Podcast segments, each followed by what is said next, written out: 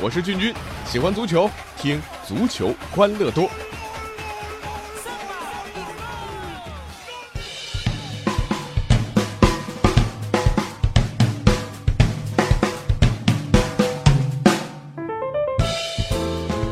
好，欢迎来到我们今天的足球欢乐多，我是俊君。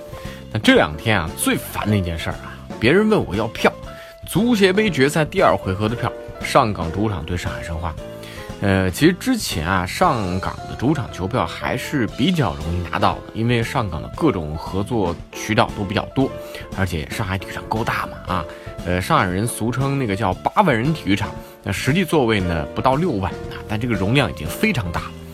这按照俱乐部对等原则啊，第一回合申花呢给了上港六百张客场球迷票，上港呢在第二回合啊也要还给申花六百张客场球迷票啊。但是你说这六百张球票，那根本就满足不了申花球迷的需求，那更何况主场一比零给了申花球迷，那是无限想象的空间。但是你想想，毕竟五万多张球票呢啊，还不至于一票难求吧？那但是这次还真是。在网上，据说一张五十块的球票被炒到了三百块，而一张八十块的球票炒到四百五十块。可后来说啊，这这你有钱也没地方买，那这各种传言满天飞。主流的说法是上港集团把所有球票扣着，那除了那六百张客队球迷看他的球票，不能放进一个申花球迷啊。呃，好吧，上期节目我们说了维密啊，十几万一张的票炒到三十五万。我当时就说啊，花那么多钱还是看看上海德比吧啊！那现在证明我错了啊，我自己打脸。维密，你有钱总是有办法的，对不对？那但是上港这场比赛，你要有钱啊，你不是套票球迷或者上港员工或者赞助商，你再多钱恐怕你也搞不到球票。所以这上海两支球队的球票纠葛由来已久啊。呃，二零一五年的足协杯德比。由于只踢一场，而且呢是申花主场，申花俱乐部呢，呃，第一次实行了实名制购票，取消对外公开出售球票，啊，那只对申花的套票会员开放。那因为单场足协杯呢不存在什么对等原则，所以呢申花最终只给了上港五十张球票，再加两张贵宾票，而上港俱乐部则破天荒采取了隔空呐喊的方式，打开了八万人，也就是上海体育场啊，这让球迷们在现场看大屏幕直播。这也创下了中国足球的一个历史啊！那最近这两年呢，好像这球票风波有点消停了啊，这大家都知道怎么弄。今年两场联赛和第一回合的足协杯呢，也基本算是相安无事。但到了最终夺冠的节骨眼上，球票又变得敏感了啊！这申花球迷呢，原本觉得上港实力要高一筹，对吧？夺冠希望呢不太大。结果啊，吴金贵妙手回春。主场零封上港还打进一球，这夺冠突然成了大概率事件。这申花多少年没夺冠了啊？最近一次联赛夺冠，十几年前的末代甲 A，结果还因为假球被剥夺了。再之前那就是九八年的足协杯冠军了，快二十年了。这申花球迷那已经是如饥似渴。但上港很尴尬呀，呃，我看到很多人批评上港小气，批评上港在门票上做文章啊，这不够大气。你就放开卖嘛，又怎么样啊？那大家大概是没怎么去过上港的主场看德比，放开卖的结果是什么啊？这个早些时候上海德比，除了电视转播正对的这面看台啊，基本上是上港球迷会和上港球迷占据，其他三面看台，申花球迷那是占了绝大多数。上海体育场这乍一看成了申花的主场啊。因为申花在上海历史最长，球迷群体最多。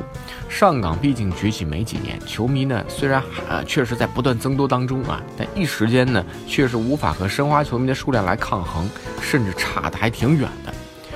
那今年上港呢，哎，你看联赛错失多次超越恒大的良机，亚冠拿冠军又谈何容易啊？结果只剩足协杯这一条路，对手呢恰恰又是申花。申花球迷调侃上港说：“你投入几十个亿，结果怎么样呢？还不是和我申花一样来争夺一个足协杯冠军吗？”这让上港是如鲠在喉。所以啊，你愿意看到如此关键的比赛啊？申花球迷把上港主场营造成蓝色的海洋吗？啊？如果申花夺冠，你愿意自己的主场变成虹口足球场一样？如果上港夺冠，免不了大量申花球迷起起哄啊，嘘几下，对不对啊？所以啊，这对于国有企业的上岗来讲啊，呃，一呢不能向上级领导交代啊，这个很重要；二呢，心里也确实有点难以接受。所以啊，如果上港确实采取了很多措施啊，比如报下大部分球票啊，要求员工到场，只对套票球迷和员工进行售票等等，呃，这个呢是能够理解的啊。但理解呢，也并不说我就支持或者认同啊。呃，有同行说的比较直接啊，说这个体育场啊，呃，你这不是球队的私有财产啊，它属于公共场所。既然是公众使用或服务于人民大众的活动场所，无论是上港球迷还是申花球迷，甚至是任何一个中国的合法公民，他都是有资格去现场看比赛的。任何一个人都应该拥有一个公平、公开、可以获得观赛的这样的机会。啊，当然，这上面这观点，我觉得稍微有点站着说话不腰疼啊。这欧洲呢，有不少非常火爆的德比啊，这比中国各种德比历史悠久多了啊。比如上周末刚刚结束的罗马和拉齐奥的罗马德比啊，或者是本周末多特和沙尔克零四的鲁尔区德比，我们会发现俱乐部之间这个用盘外招也是有的啊。比如说更衣室没热水啊，下榻酒店深夜鞭炮齐鸣啊，也是常有的事儿。而且客队球迷数量受限制，这本来就是一个惯例，大家都默认了。呃，西班牙国家德比啊，二零一至一二赛季能容纳八点二万人的伯纳乌，最终只分给了客队巴塞罗那四百七十七张球票，够抠门了吧？那相比之下呢，巴塞罗那呢第二回合给了客队皇马四千张球票，但你要知道，诺坎普十万人呐，这十万人当中这四千人，同样这数量不算多吧？啊？所以啊，我们说这个吵来吵去啊，这批评来批评去，这个呃没啥用啊。有没有更好的做法？这才是重点。欧洲几大联赛的杯赛决赛一般都是一场定胜负，足总杯决赛啊、德国杯决赛等等，都在中立场地进行。比如这个足协杯决赛，我们是不是可以啊考虑就放在鸟巢啊？呃，当然前提是鸟巢的草皮要好，是不是啊？呃，当然也有球迷说了，你这个球迷路途遥远，对不对啊？那比如说上海德比，你就放在杭州、南京、苏州。那高铁到苏州现在仅仅二十分钟，开车也就一个小时。上海球迷从松江或者金山啊到虹口体育场看球，大概这个路上也不止一个小时。这样呢，一半申花球迷，一半上港球迷啊，这不也挺好的啊？那今天呢，正好是主持这个同济大学的中德青少年足球研究和发展研讨会啊。申花主教练吴金贵是第一个主旨演讲的嘉宾啊。他当时说的话我印象很深啊，直截了当的说手里可供使用的球员太少了啊，特别是年轻人，U 二三这样的政策还应该改，改成 U 二一才可以啊。为啥这突然说这个呢？上港如果真的是一支志在高远的俱乐部，与其看眼前这一时，不如扎扎实实继续搞好青训。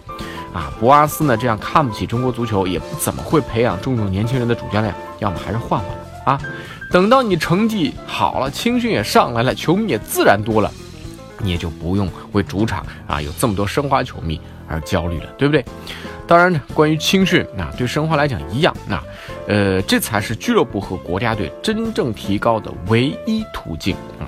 所以最近青训说的比较多啊，今天今天说门票的事儿也要强调一下呀。好了，我是君君，欢迎大家微信公众号啊搜索“足球欢乐多”，微博也可以搜索“足球欢乐多 FM”，足球欢乐多的 QQ 群是幺七七幺六四零零零。我们下期再见。